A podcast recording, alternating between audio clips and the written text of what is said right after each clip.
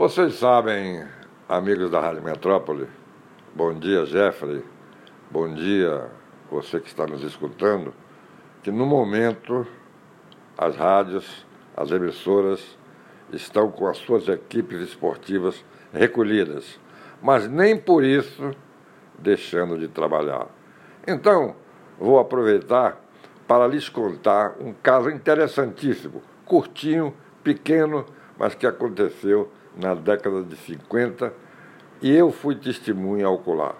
Passava pela Avenida Presidente Vargas, no Rio de Janeiro, quando conversavam Flávio Costa, o grande treinador do Flamengo e das seleções, e o clássico Ari Barroso, o grande narrador esportivo de todos os tempos. Aproximei-me e eles disseram: Zé, vem para o nosso papo. E eu meio acanhadinho, cheguei para conversar com os papas do futebol brasileiro. Chegando lá, a notícia, o comentário tinha sido realmente esse que eu estou dizendo para vocês.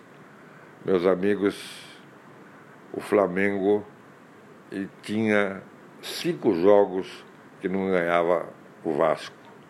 Então, Ari Barroso perguntou a Flávio Costa: Ô Flávio, se houver um pênalti contra o Vasco, quem vai cobrar? Você tem dúvidas na cabeça? Flávio Costa disse: nenhuma. Já escolhi, inclusive hoje fiz o meu treinamento às escondidas nas portas ou nos fundos do Hotel Paysandu. Insistiu o treinador, conversando ainda com o locutor, quem é que poderia ser? E Flávio Costa respondeu: Na hora H, vocês verão a grande surpresa. Não vou revelar nada, não vou dar arma adversário. E aconteceu o pênalti. O Flamengo não conseguia vencer o Vasco da Gama e foi beneficiado a quatro minutos do primeiro tempo com a penalidade máxima. E aí, Ali Barroso, nosso grande mestre, cheio de dúvidas, pegou a pelota, olhou, ele tinha levado uma bola para a cabine, beijou a bola e entregou a Mário Viana.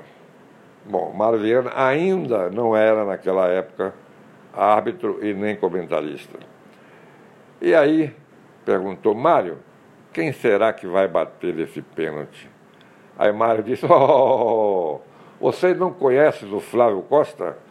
Repare só quem vai bater o corner, ou o pênalti, esquerdinha. Perdeu todos os chutes de pênalti cobrados nos anos anteriores. Aí Flávio Costa disse: Eu não vou, eu, eu não vou nem olhar, porque eu sei que essa bola vai passar muito longe da meta. E narrou o lance dessa forma: Atenção, prepara-se para cobrar esquerdinha. Correu, bateu, tiro de meta para a equipe do Vasco da Gama.